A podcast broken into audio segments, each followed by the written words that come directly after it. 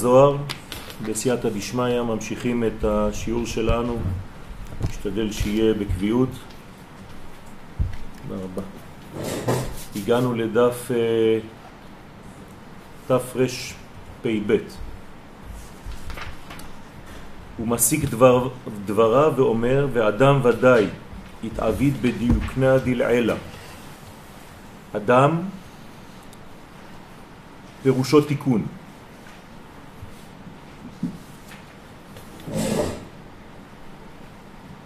לא רק שהוא בנוי מג' קווים, אלא שהוא בדיוקנה דלעילה. מה זאת אומרת שהוא בדיוקנה דלעילה?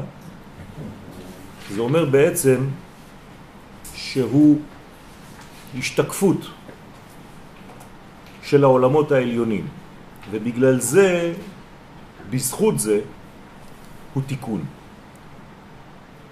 אם היה ניתוק חז ושלום בינו ובין העולמות העליונים שהם המקור שלו, זה בעצם נקרא מיטה בכל מקום. אדם מת זה לאו דווקא אדם שקוברים. אדם מת זה אדם שניתק את קשר החיים האינטנסיבי בינו כאן, בין התוצאה שכאן, ובין הסיבה הראשונה לאותו אדם. ולכן כשממעטים את הדמות, זו מיטה. על אברהם אבינו נאמר, כל עוד והוא לא נמצא בארץ ישראל, שהוא היה כביכול ממעט את הדמות. כיוון שהוא לא חי במלוא החיוניות שלו. וכל אדם שנמצא בפחות ממה שהוא, ממי שהוא, הוא ממעט בעצם את הגילוי, וזה נקרא מיטה. גם אם הוא לא מת באופן ממשי, כמו שאנחנו חושבים שזה ממשי, זו נקראת מיטה. אדם הראשון ודאי נעשה בצורה של מעלה, כי זה בעצם מה שהקדוש ברוך הוא ביקש, ולכן, כיוון שעולם חסד ייבנה, אדם הראשון נקרא אצל חז"ל בגמרא בשם חסיד. כן, זה החסידות הראשונה, החסיד הראשון בהיסטוריה זה אדם הראשון. כי בצלם אלוהים ברא אותו. זאת אומרת שהאדם הוא לא רק בצלמו, אלא כדמותו. זכר ונקבה. החלק הזכרי שבו, הוא החלק הרעיוני שבו, החלק הנוקבי שלו, הוא החלק הגלוי שבו. שניהם כדמות מה שקורה בעולמות הפנימיים. ועבד תמן פירודה, ועשה שם פירוד. הנה המיטה. ביום החולך ממנו מות תמות.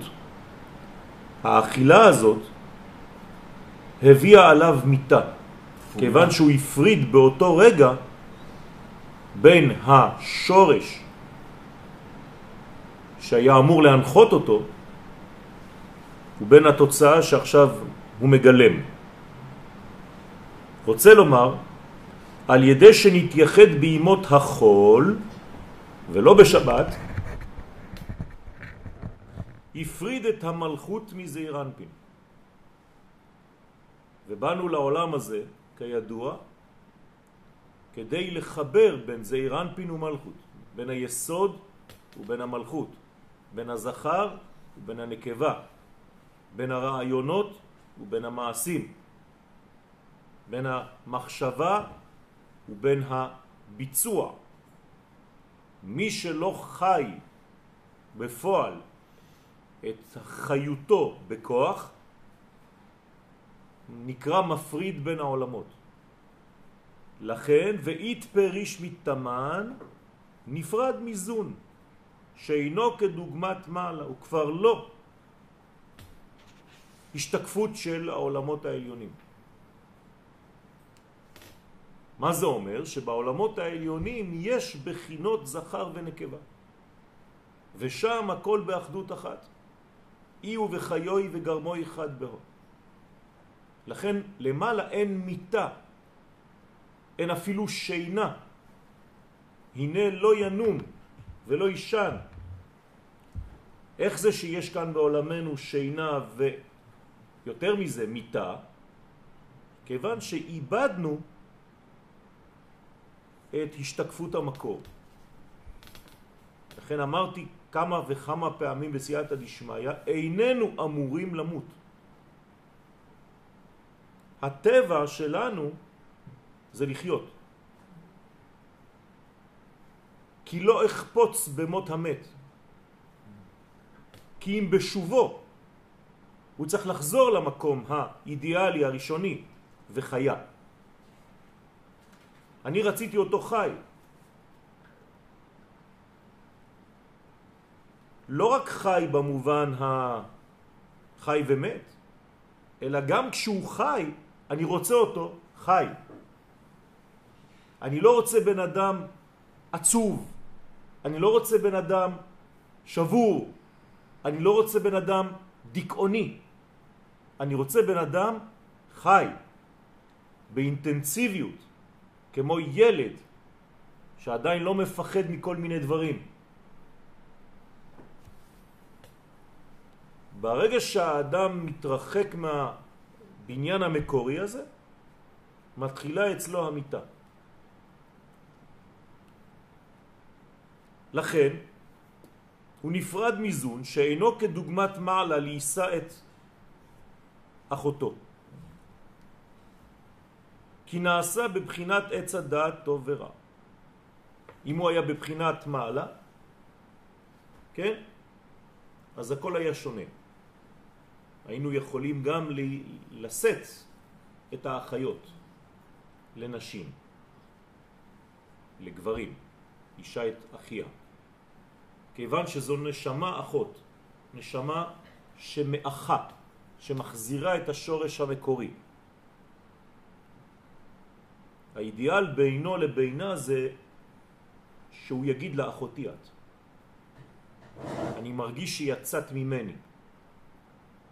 עצם מעצמי, בשר מבשרי. כדי להבין את המאמר הבא בעזרת השם, נקדים מה שכתב האריזל בתיקון ליקוטי תורה. כן, יש ליקוטי תורה של הארי ויש ליקוטי תורה של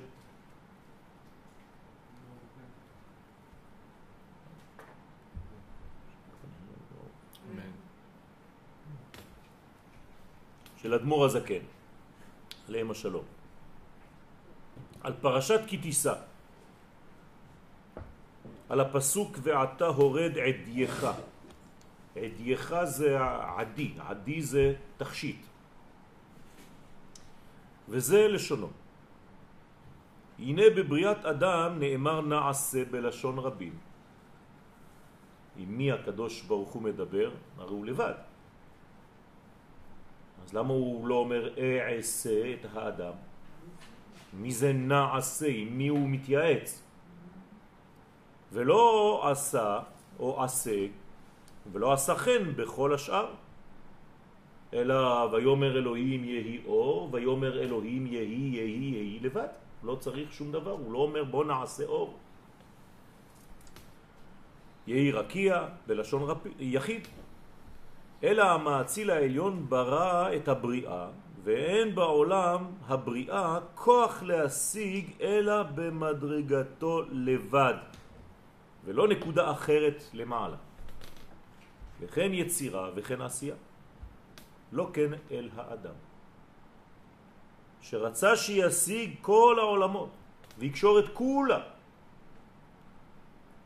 כלומר, אנחנו כאן בעולם הזה, ואנחנו עכשיו בזמנים של תשובה, חודש אלול, על מה? על מה צריך לעשות תשובה? על עצם זה שנפרדנו מהמקור האמיתי שלנו. כלומר, אנחנו חיים בפחות עוצמתיות מהמקור האמיתי. על זה צריך לעשות תשובה, כלומר להשלים את מימוש הדברים. איך דרשו חז"ל תשובה? תשוב ה. מי זאת הה הזאת שצריכה לשוב? כן? המלכות, הגילוי. הבינה, הנקבה. לא חשוב, אבל זו נקבה שחוזרת. כלומר, החלק המגלה שלי, הוא לא פועל. למה החלק המגלה לא פועל והחלק הפוטנציאלי פועל? כי החלק הפוטנציאלי אף פעם לא נעלם. הוא ישנו. אני יכול לחנוק אותו כל החיים שלי, אבל הוא ישנו. אני לא יכול להתכחש ליואל. יואל זה יואל. האם אני חי את יואל? זה החלק שנקרא ה'. זו הנקבה שלי.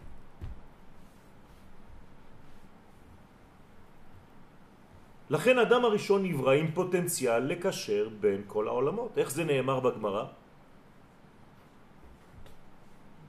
אדם הראשון גדול היה מן הארץ לרקיע. כמובן שהגמרא לא מתייחסת לגובה במטרים או בקילומטרים, כן? אין דבר כזה. איפה זה הרקיע? מתי זה מתחיל?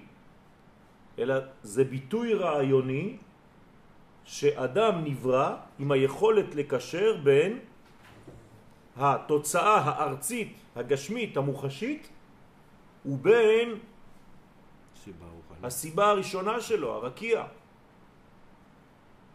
זה הפוטנציאל שלו, הוא מסוגל לעשות את הקשרים האלה ולגלות את השמיים על הארץ. הפוטנציאל זה הנקבה? לא, פוטנציאל זה הזכר. הגילוי זה הנקבה. זה השילוב בין הפוטנציאל בדיוק, השילוב, כלומר המימוש. יש לך פוטנציאל כשנולדת, למה אתה לא חי עד הסוף את הפוטנציאל הזה? למה אתה מתבזבז? למה אתה חי חמש אחוז מהאפשרויות שלך? למה אתה חושב ארבע אחוז מהשכל שלך? איפה נעלמו כל ה-96 אחוזים? איפה הם? במקרה הטוב. כמה אנחנו חיים מחיינו? כמה?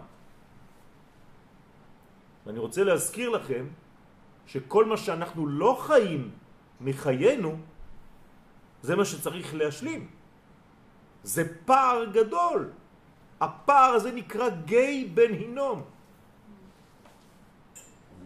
כלומר גהנום. זה הגהנום של האדם. אתם חושבים שיש איזה מקום ששורפים אותו? על מה הוא נשרף? מי דן אותו? הוא נידון לפי יכולותיו. ולפי מה שהוא לא יכול היה, או לא רצה, לממש.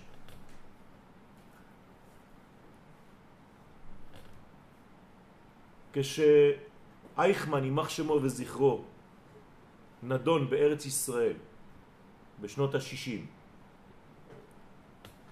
הוא אמר על סמך מה אתם דנים אותי. אני חושב ככה, אתם חושבים ככה. ענינו לו, אנחנו דנים אותך על היותך אדם. נולדת אדם, אבל אתה מפלצת. הפער הזה, זה מה שיהרוג אותך, לא אנחנו.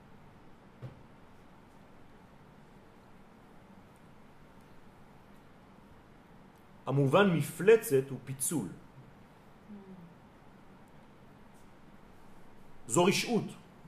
הרשעות היא בעצם לצאת מן הראייה הכללית של הדברים. כל פעם שאתה יוצא מן הראייה הכללית, אתה בעצם במצב של סכנה. אדם שפוחד מכלב במדרכה וקופץ על הכביש ונדרס, זה רשעות. האדם הזה רשע. מה זה רשע? לא במובן שאתם רגילים לחשוב, אלא שהוא איבד לרגע אחד שעכשיו עלה לו בחייו את הראייה הכללית, את התמונה הכללית. למה? כי הוא פחד מפרט ושכח בעצם את הסכנה הגדולה האורבת לו. זה רשעים. זה נקרא רשעות. נכון, זה אותו דבר, זה נקודה.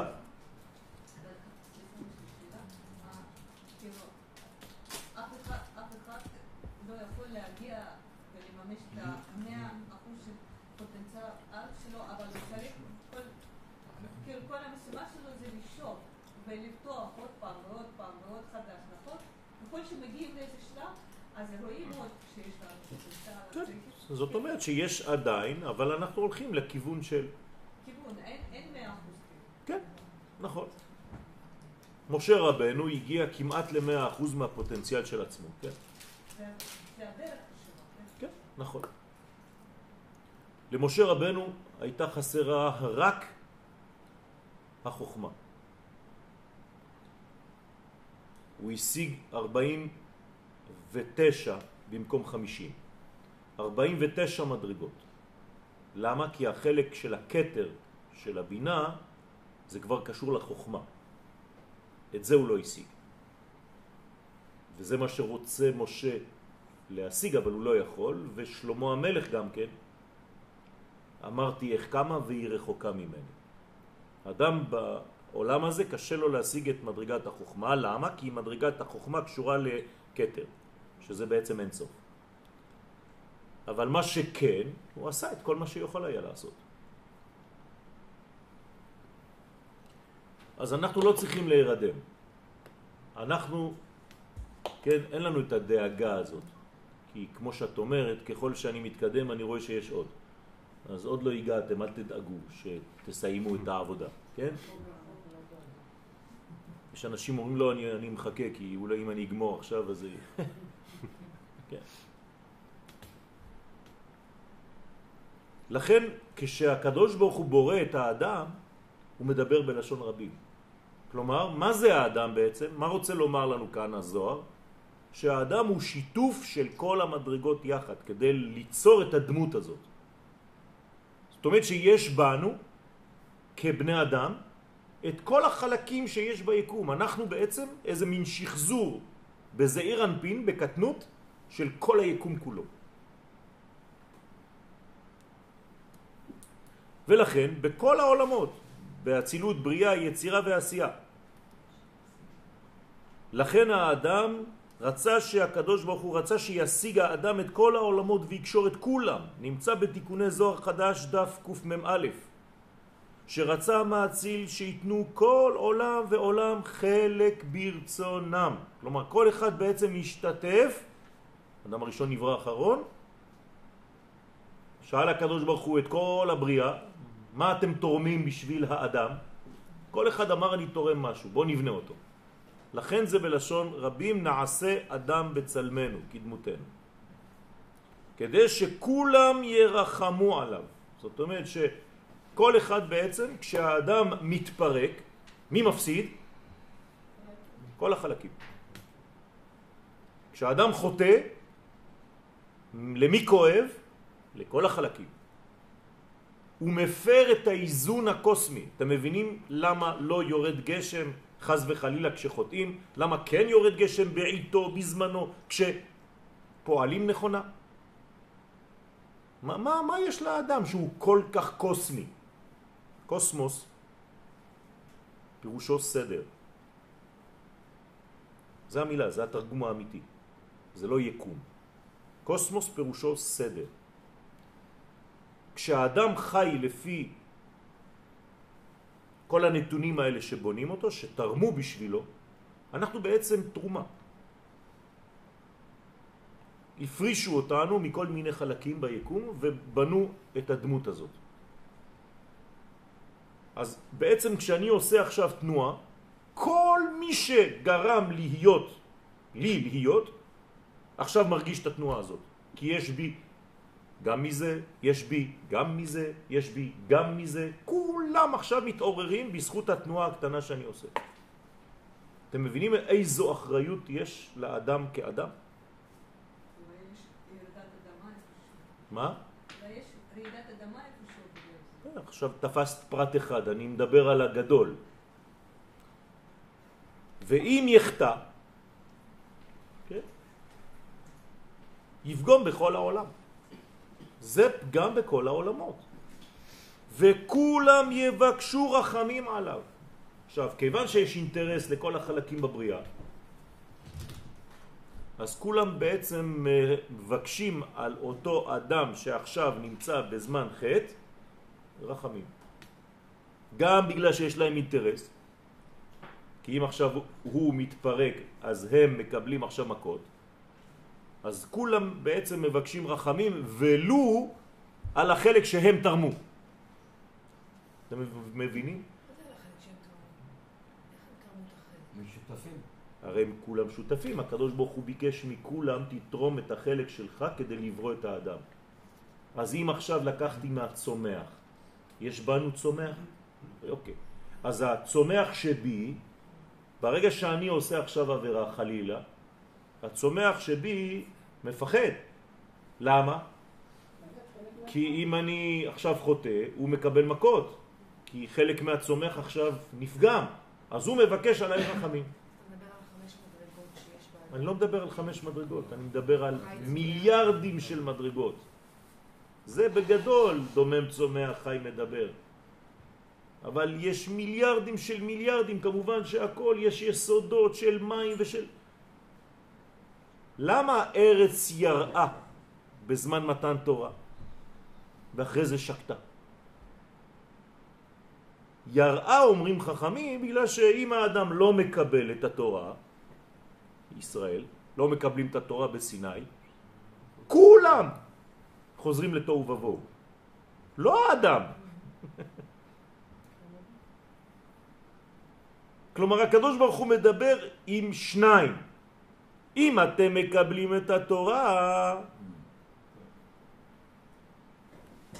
אתם חיים. הבנתם מה הוא עושה הקדוש ברוך הוא? אם אתם לא מקבלים את התורה, אני מחזיר אתכם לתוהו ובוהו, לא אתכם. הכל חוזר לתוהו ובוהו. העולם מתבטל רטרואקטיבית. ואם יזכה, עכשיו דיברנו על המובן השלילי, אבל בפן החיובי, זה גם צריך לעשות, חייבים לעשות.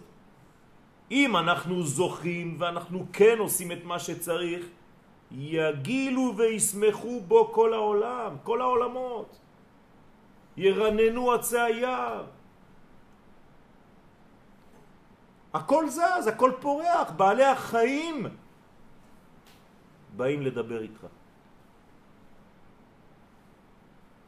למה? כי הם רואים בך שותף להיותם חיים. כששלמה המלך ידע את שפת החיות, אתם חושבים שהוא היה מדבר בחתולית?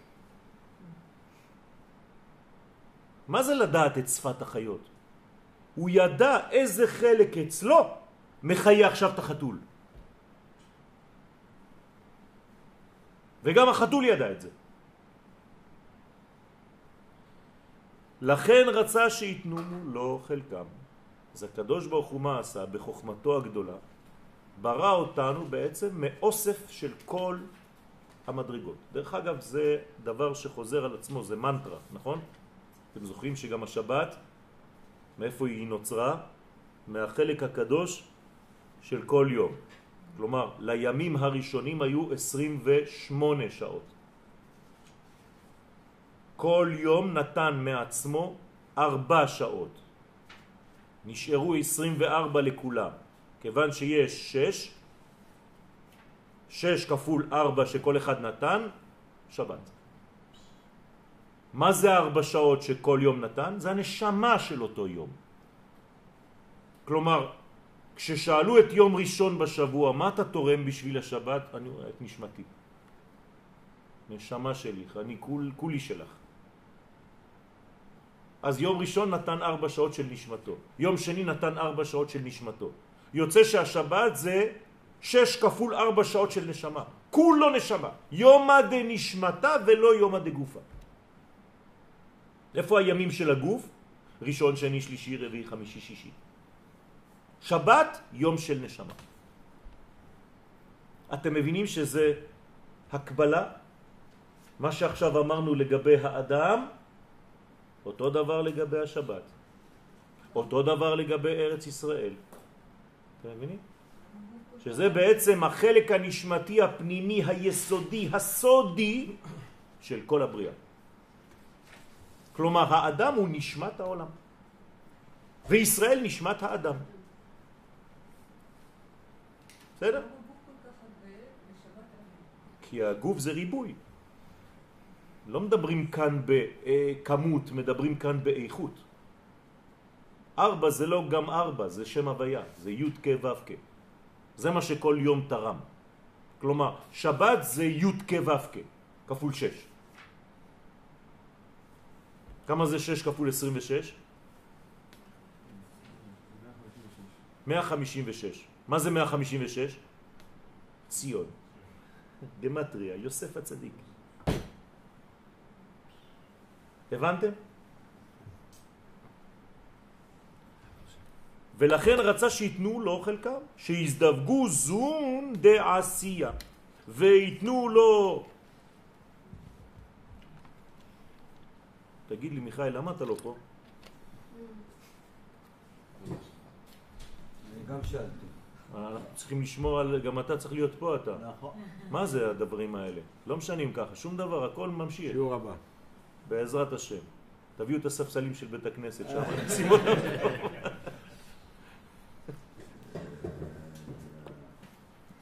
סליחה, אני לא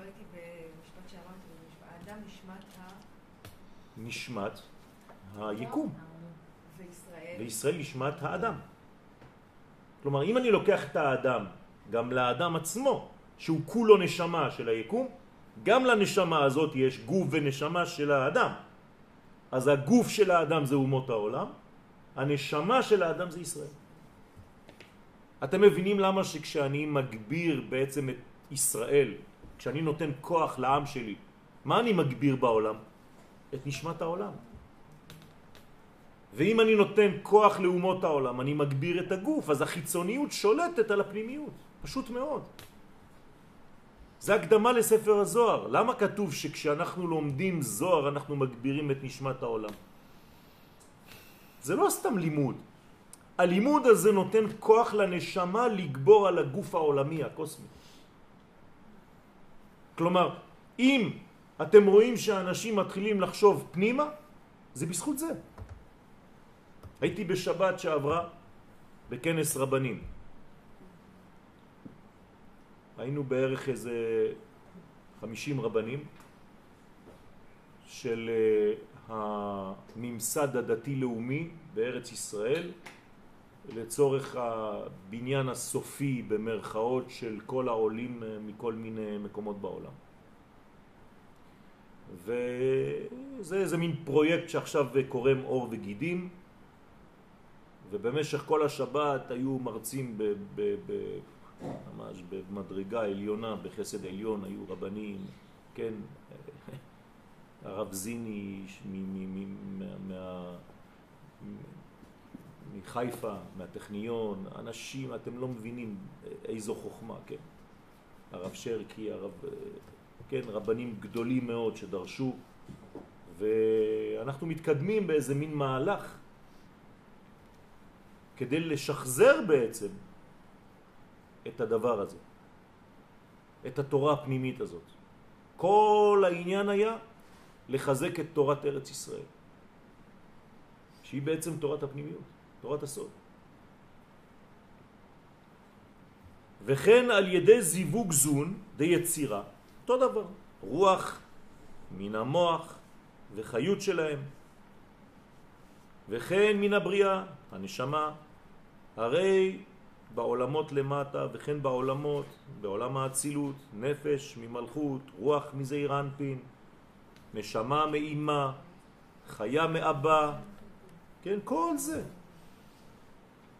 בספר חסד לאברהם, כשהוא מסביר את סוד המיטה, הוא מסביר למה המיטה הגיעה לעולם, בגלל הפירוק של החבילה הזאת.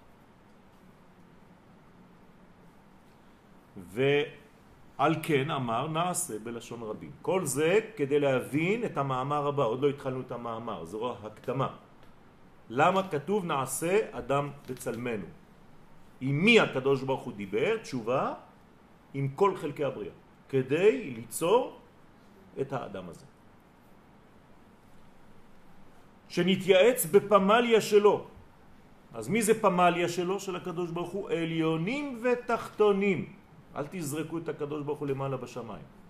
שבוע התחלתי את השיעור שלי עם התלמידים, ברוך השם, במכון מאיר, תלמידים חדשים. עוד שנה, שכבה חדשה לגמרי, 35-40 תלמידים, ברוך השם. אז מיד צריך להכניס אותם לרובד. ואני יודע שהם מסוגלים, כי זה הדור. צריך לדבר איתם, אני מכבד אותם, לכן אני מדבר איתם בגובה אמיתי. אם אתה מזלזל בבני אדם ובאחים שלך, אתה תדבר איתם בתורה מאוד מאוד נמוכה. רדודה, חבל. הם מסוגלים לשמוע. וברוך השם נוכחתי לדעת וראיתי, ואמרתי תודה בכל רם לקדוש ברוך הוא, שעוד פעם הוא נותן לי להרגיש שאני צודק, שהדור הזה מסוגל. ואכן הוא מסוגל, כי הוא בנוי לאלף השישי, הוא לא סתם הופיע כאן, אם אתם חושבים שסתם אתם פה, למה אנחנו פה עכשיו, אנחנו ירדנו לעולם עכשיו? אנחנו מסוגלים לזה, אנחנו כוללים, אתם לא מבינים אם הייתי מפרק עכשיו את צוריאל לגורמים, כן, וכל אחד מאיתנו אותו דבר, הייתם רואים מלא דמויות יוצאות, עד אחד שהיה במצרים, ובדור הפלגה ובדור המבול. ואחרי זה כולם נכנסים בו. אנחנו כולם באחד. אנחנו נושאים עלינו עבר גדול מאוד, שכולל את כל התיקונים שנעשו מכל הדורות. לא מראים לנו את זה כדי לא להפחיד אותנו יותר מדי. שיתנו כולם חלקם ברצונם בו, וכן היה והשיג חלקו מכולם. זה אדם. אתם מבינים למה המושג אדם זה תיקון? כי דרכו בעצם משלימים את כל מה שחסר בבריאה. אם חסר משהו אשר ברא אלוהים, לעשות. מה זה לעשות? לתקן. מי עושה, מי עושה את זה? האדם. שיש בו חלק מהכל, ברגע שאני מתקן משהו, הנה עכשיו ברכתי לפני ששתיתי, תיקנתי מלא מלא מלא נושאים ביקום. אני בעצמי לא מודע בכלל לכל התיקונים שאני עושה ובפנים מערכת העיכול שלי ממשיכה. עד נשמה לנשמה מאבד האצילות. כל זה יש בנו. מעולם העשייה הנמוך ביותר עד העולם העליון ביותר, נשמה לנשמה, כלומר אבא דעולם האצילות, חיה. וכן כשחטא, פגם במחשבה. למה הוא פגם במחשבה?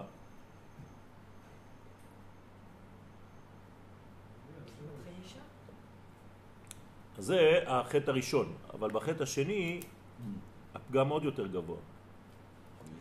אתם יודעים שכשחז ושלום יש טיפות של זרע שיוצאות, כשיש נקבה יש כלי, קיבול. אז הטיפות הן באות מקומה אחרת, בגלל שיש אישה. אבל כשאדם חז וחלילה מוציא זרע לבטלה לבדו, כיוון שאין כלי, אז מה שהוא מוציא עכשיו זה מקומה הרבה יותר עליונה, כי זה זכר בלי נקבה. וזה פגם הרבה יותר גבוה, כי הוא בעצם נוגע איפה? במוח. אתם מבינים?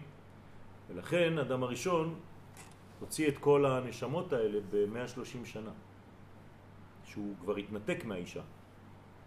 וכל הנשמות שהוציא עכשיו הן מקומה הרבה יותר גבוהה, כי יש זכר אבל אין אישה, אין נקבה. וזה כל הנשמות האלה, זה כל הנשמות שהלכו בכל הגלגולים במשך כל הדורות עד עכשיו. זה אנחנו. אנחנו באנו מהטיפה הזאת, ולכן מה התיקון שלנו? להשלים עם הנקבה. לעשות את החיבור. לעשות את החיבור מחדש. בסדר? אבל נשמות גבוהות זה יותר טוב. כן, אבל צריך כלים. כשיש הרבה אורות ואין כלים, זה פיצוץ. יותר טוב, יותר קשה. פוטנציאל. אז עכשיו אנחנו מתחילים את המאמר. אמר לרבי אלעזר, לאביו רבי שמעון, אבא, איך התעביד בדיוקנה דלעילה? איך נברא האדם הראשון בצורה של מעלה? רוצה לומר, איזו בחינת נשמה נתן בו הקדוש ברוך הוא כשהוא נברא? אני רוצה לדעת ממה הוא בנוי. כנס בבקשה קצת יותר לעניינים, תסביר לי. רבי אלעזר, הבן של רבי שמעון, הוא לא קרא את ההקדמה שקראנו, בסדר? הוא לא קרא את האריזה. אז עכשיו הוא שואל, אנחנו עכשיו חוזרים כאילו לא יודעים כלום. אנחנו קראנו את ההקדמה, חכמים בלילה. אבל הוא שואל את אבא שלו עכשיו, הוא נקי. תסביר לי איך, מה, מאיפה, מה, ממה אנחנו עשויים. דהה שמענה כמה דעות, תמן. כי שמעתי, אומר רבי אלעזר, כמה אופנים בזה יש, מלא, כל אחד, כל פעם שאני נכנס לאיזה רב הוא אומר לי איזה משהו. אז אבא, אתה מומחה בנושא הזה, תגיד לי.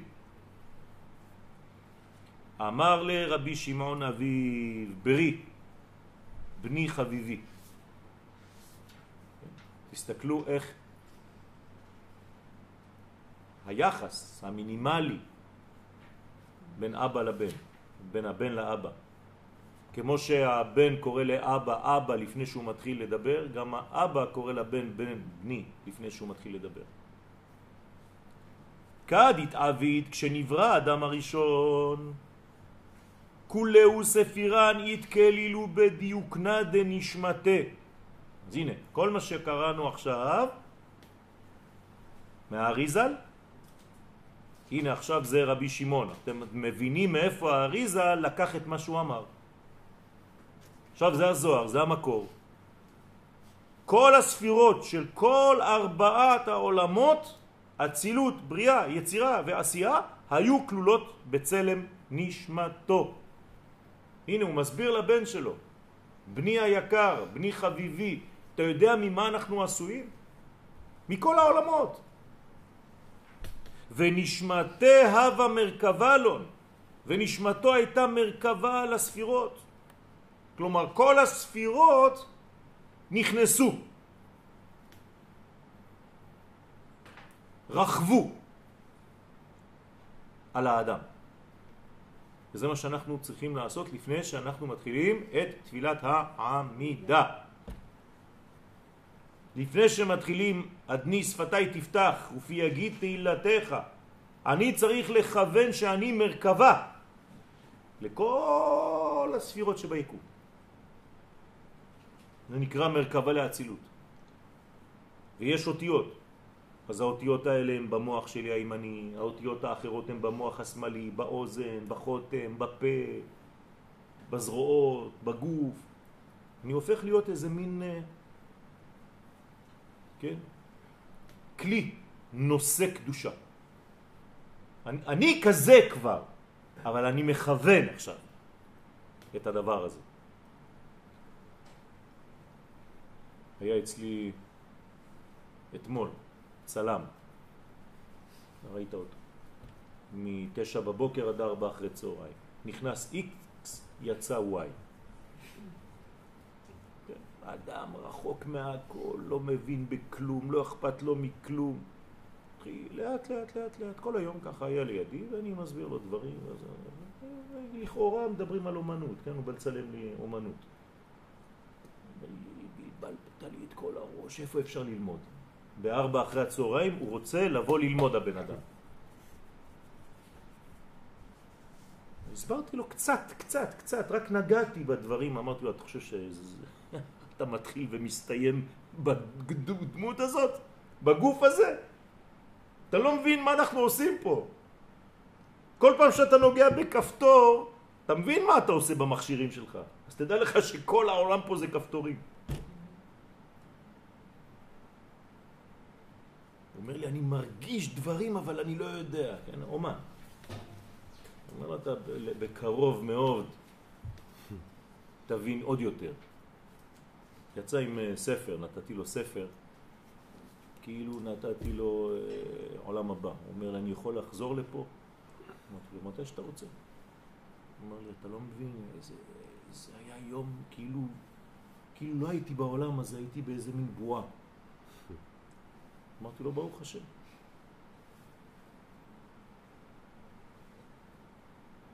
דעלי תמר, שעליו נאמר, ויברא אלוהים את האדם בצלמו, הוא מפרש, כגוונה דעשר ספירות בלימה. נשמתו הייתה כדוגמת עשר ספירות שהמה בלתי מושגות, שמהן נמשכו לו נשמות מכל העולמות עד חיה דאצילות. לא רק היסודות, כן מור? אלא כל הספירות שבכל העולמות. מיליארדים של מיליארדים, כי כל אחד כלול בהכל, אין סוף. האדם הוא אין סוף בקטן. ועוד, וכולהו גוונים דין הורין, זה לא סתם שאנחנו נבראנו כצלמו, בדמותו. הוא אין סופי, נכון? יש בנו פוטנציאל כזה, בתוך הדמות הקטנה הזאת. כמה אנחנו? כלום. אפילו לא רבע מטר מרובע. אבל אנחנו כוללים את הכל. הבו נהרים בנשמתה, וכל הגוונים וכל ההנהגות של כל הספירות המאירות היו מאירים בנשמתו. הכל בא וכל אחד תורם את שלו. גם אני חלק ממנו.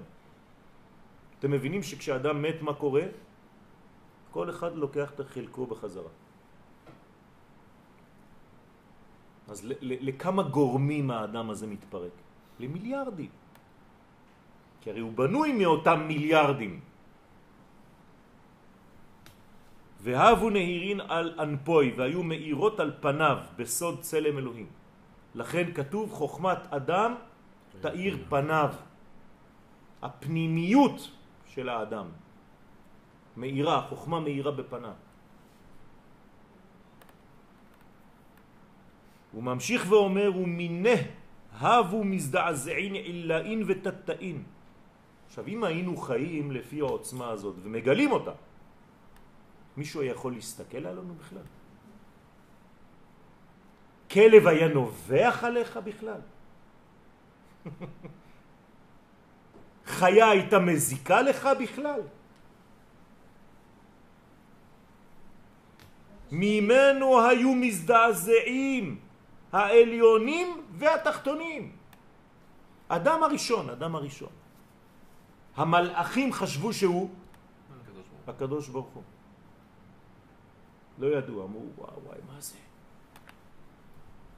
מה זה? כתוב שהיה מכסה את השמש עם העקב שלו. מה, מה זה אומר? זה לא שהוא היה עושה ככה, כן? העקב שלו, החלק התחתון ביותר שלו, היה מקהה את גלגל חמה. כלומר, כשאתה מסתכל עליו, השמש זה היה כמו נר, כלום. היום אתה לא יכול להסתכל על השמש. אצלו השמש לא יכולה להסתכל עליו. כמו שכתוב, ומוראכם וחיתכם יהיה על כל חיית הארץ. הגובה האמיתי שלנו מפחיד. היינו מביאים חטא, חטא מלשון פחד כאן, כן? חטא תף. חיתכם, מוראכם, היו יראים מאיתנו. בכלל, אני לא מדבר על האויבים שלנו. אנחנו מדברים תמיד על ההרתעה שנעלמה. למה? כי אנחנו לא חיים לפי הצלם האלוהי שבנו.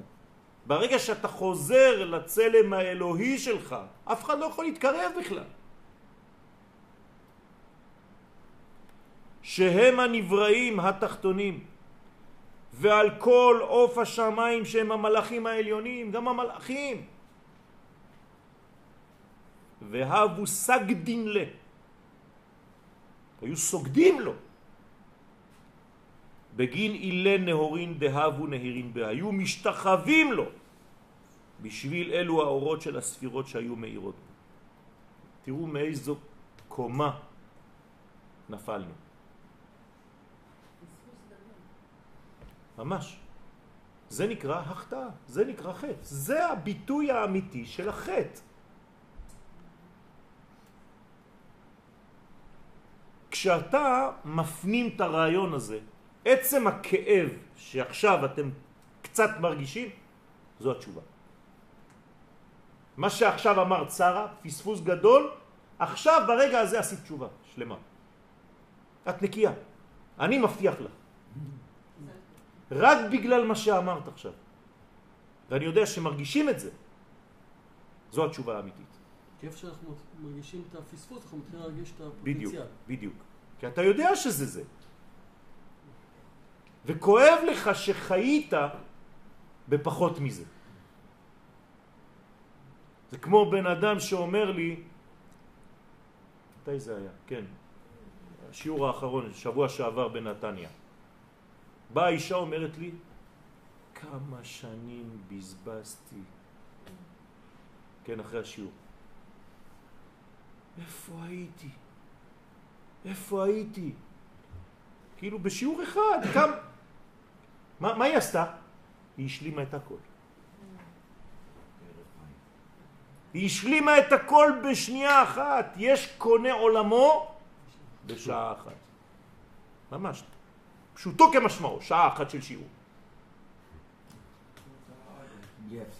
ממש. כן, זה אותו דבר. זה אותו דבר, זו השלמה. זו השלמה רטרואקטיבית של הכל. אבל אם אני בכמה פספסתי, אז אני עוד פעם מחלישה את לא, עצמי. לא, להפך. ברגע שהכאב הזה חייב לבוא. תתעוררו. יש שלב בתשובה של כאב, חייב. אבל אסור להישאר בו. אבל הכאב הזה חייב להיות מורגש. אם אתה לא מרגיש אותו, אתה לא תרגיש חיסרון. ואמר, כגבנה דאדם דלעילה דהבו סגדין לה, כאין שהיו משתחווים, היו צולים, אתם יודעים שהיו צולים בשר, המלאכים היו צולים בשר לאדם הראשון. כן, צריך להבין מה זה אומר, כן? סוחטים לו יין. כאילו, אתם מבינים, כאילו זה מלך העולם, כן? מוות, נכון? צולים בשר. אז יש שם מוות. עוד פעם, לכן אני אומר, צריך להבין מה זה אומר, מה זה אומר? כן? זה, זה אומר שבעצם היו מביאים לו גם מהחומר וגם מהרוח. הבשר זה הבשריות, זה החומריות, והיין זה בעצם הרוח. הרוח. כלומר, הוא היה מקבל מכולם.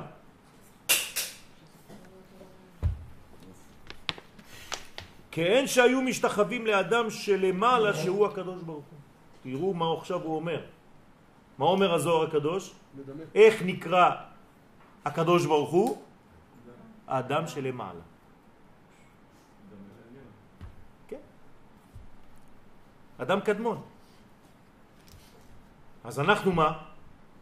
אדם. ונברנו לפי המודל האלוהי, שגם הוא נושא את השם הזה. לא סתם אנחנו אומרים שהאדם זה בגמטריה גאולה. אם נחיה בגובה הזה, האדמי הזה, אנחנו בגאולה. וברוך השם, אתם צדיקים. כל אחד פה נקי. אתם אנשים, אני לא אומר לכם את זה ככה בכללות, כן? אני יודע, אני אומר לכם, אתם אנשים נקיים שרוצים באמת את האמת. אני יודע, אני מכיר כל אחד ואחד מכם בפנים. וברוך השם שזכינו לחבורה כזאת אמיתית. של אנשים נקיים וטובים שרוצים להביא טוב לעולם. אז אל תתביישו במה שאתם, במי שאתם. אנחנו חלק מה, המנגנון האמיתי של הגאולה. לא צריך הרבה רבותיי, עשרה אנשים. עשרה אנשים אמיתיים משנים את הכל. הכי הבו סגדין לאדם לדלתתה, כך היו משתחווים לאדם שלמטה. עד דהבה אמר אי הוא, עד שהוא אמר לכל הנבראים שאין ראוי להשתחוות לי, אלא בואו נשתחווה ונכרע נברכה לפני אדוני עושנו. כלומר, אדם הראשון התחיל להתבייש, אמר, מה הם משתחווים אליי? זה לא אני, אני פשוט דומה לו. אז בואו כולם ביחד, נשתחווה לשורש. עכשיו אתם אה, עובדים עבודה זרה, אני רק אה, נברא, אני לא הבורא. איך דבר כזה נופל? כן, יפה. יפה, זה בדיוק העניין.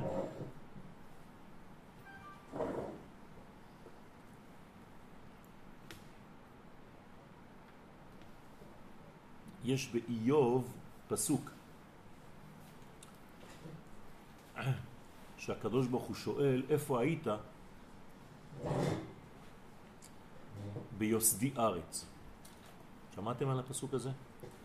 איפה היית כשיסדתי את העולם? עכשיו, מסבירים חכמי הקבלה מה זה אומר. זה אומר איפה היית באדם הראשון. מי היית באדם הראשון? השערה של הזקן שלו פה, התנוך של האוזן שלו, הקמת של המצח שלו, איפה היית? אומר הארי הקדוש, אם היית יודע איפה היית באדם הראשון, היה עוד יותר קל לך לתקן.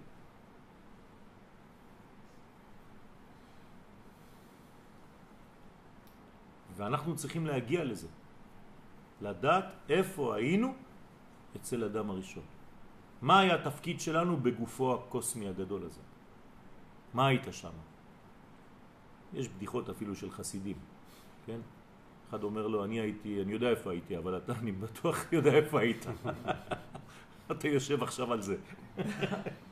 ממש בדיחות של חסידים, בחסידות. כי הוא ברא אותי ואתכם, ואמר כאן דלת לשונות. לרמוז שאמר להם שאנו צריכים להשתחוות לאין סוף ברוך הוא. אסור לנו לעבוד מדרגה אחרת, אמצעית, אלא רק אין סוף ברוך הוא. כל מה שאתם עושים, כל מה שאנחנו עכשיו לומדים, כל התפילות, רק לאין סוף ברוך הוא. לא להתבלבל. המלובש בכל הספירות של ארבע עולמות הביאה. אצילות, בריאה, יצירה ועשייה. אנחנו לא משתחווים לספירות שלו, משתח... משתחווים אליו ולא אל מידותיו. כי נשתחווה כנגד עולם האצילות. תשימו לב, יש נשתחווה ונכרעה, נברכה. אתם מבינים? יש אה, מושגים. אז נשתחווה זה עולם האצילות. כל פעם שאתה משתחווה זה עולם האצילות. קוראים ומשתחווים. אתם זוכרים בתפילה? ביום הכיפורים? קריאה זה ברגליים, ההשתחוות זה... אז נשתחווה ונכרעה ונברכה. אז יש בכל שלב, זה, זה מחולק לחלקים. אז מה זה נברכה? אז לאט, הנה. נשתחווה כנגד עולם העשיות. נכרעה כנגד עולם הבריאה. נברכה כנגד עולם היצירה. לפני אדוני עושנו כנגד עולם העשייה. לא, איך זה בא לידי ביטוי ב... איך זה בא לידי ביטוי? ברגע שאתה משתחווה, מה זה להשתחוות? זה הודיה, אתה מודה. כלומר, אתה מודה, זה החלק העליון, הפנימי שבך, לכן זה כנגד עולם האצילות. כשאתה קורע, מה זה קורע? קורע זה. מח... בדיוק, מקפל, מתקפל, מתחיל להתקפל. אוקיי. זה כבר עולם הבריאה. למה? כי זה בעצם ירידה. נכון? אוקיי. בעולם האצילות אתה עומד. אתם יודעים שאסור, והרבה אנשים עושים את הטעות הזאת, ועוד יותר אנשים ש, ש, שעולים לתפילה, הם לא יודעים מתי לעשות ככה, מתי לעשות ככה. מלא מלא טועים. אז שלא תטעו, אסור שתהיו במצב כזה כשאתם אומרים את שם הוויה. אסור. כל פעם שהשם י' כ' ו' כ', ברוך אתה עדו, hmm? אתה חייב להיות זקוף. אז זה, זה טעות. ויעבור השם. על פניו ויקרא השם. השם אל רחום וחנון. לא ככה השם השם, חז וחלילה.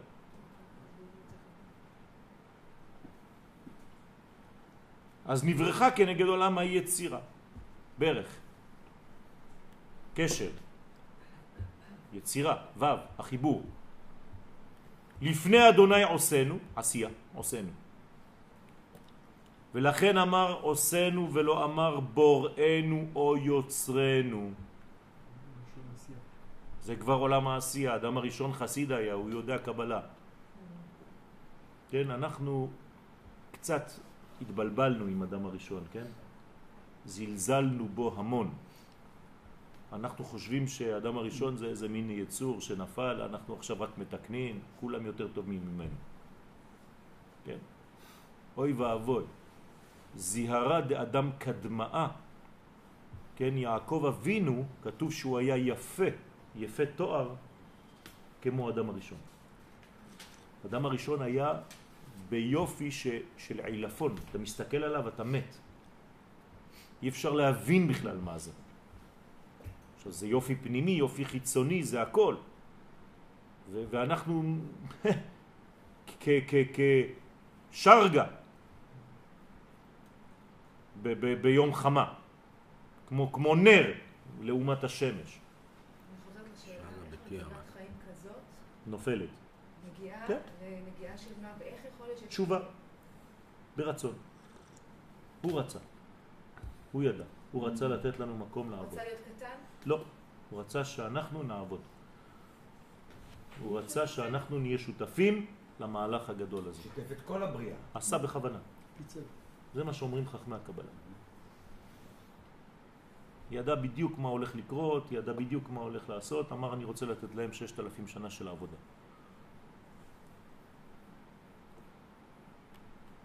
הוא בעצם קיבל את הפאזל השלם, את התמונה. לפני שהוא הלך, מה הוא עשה? שבר את הכל. יאללה, תבנו. זהו. זה נתינה, כמו זה נתינה, בוודאי, זה נתינה.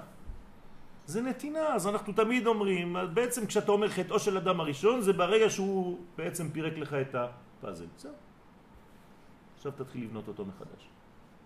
אה, כדי לבנות פאזל צריך לראות את התמונה. אם אתה לא יודע מה התמונה, יהיה לך הרבה יותר קשה, נכון? אז אנחנו חייבים לראות את המודל.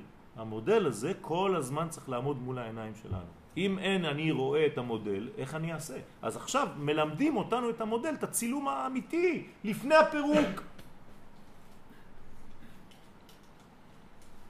אם לא, אתה סתם אה, תחפש גוונים, נכון? כמו בחלקים הקטנים. עכשיו, זה לא פאזל של, של אלף חלקים, זה שש אלף חלקים. כל שנה, הנה עכשיו, תש"פ, זה חלק קטן מהפאזל של שש אלפים חתיכות. כל ראש השנה יש לנו אה, נכון, תמונה אמיתית. נכון. אני חייב לראות את התמונה, איפה החלק הזה נכנס בתוך התמונה. אז אתה הולך עם התמונה הקטנה הזאת, כן? איך עושים פאזל, נכון? אתה הולך עם התמונה ואתה עושה ככה. כן? אתה מנסה, עם, פה זה ככה, פה קצת צהוב, פה קצת איזה קו, אתה לא רואה כלום.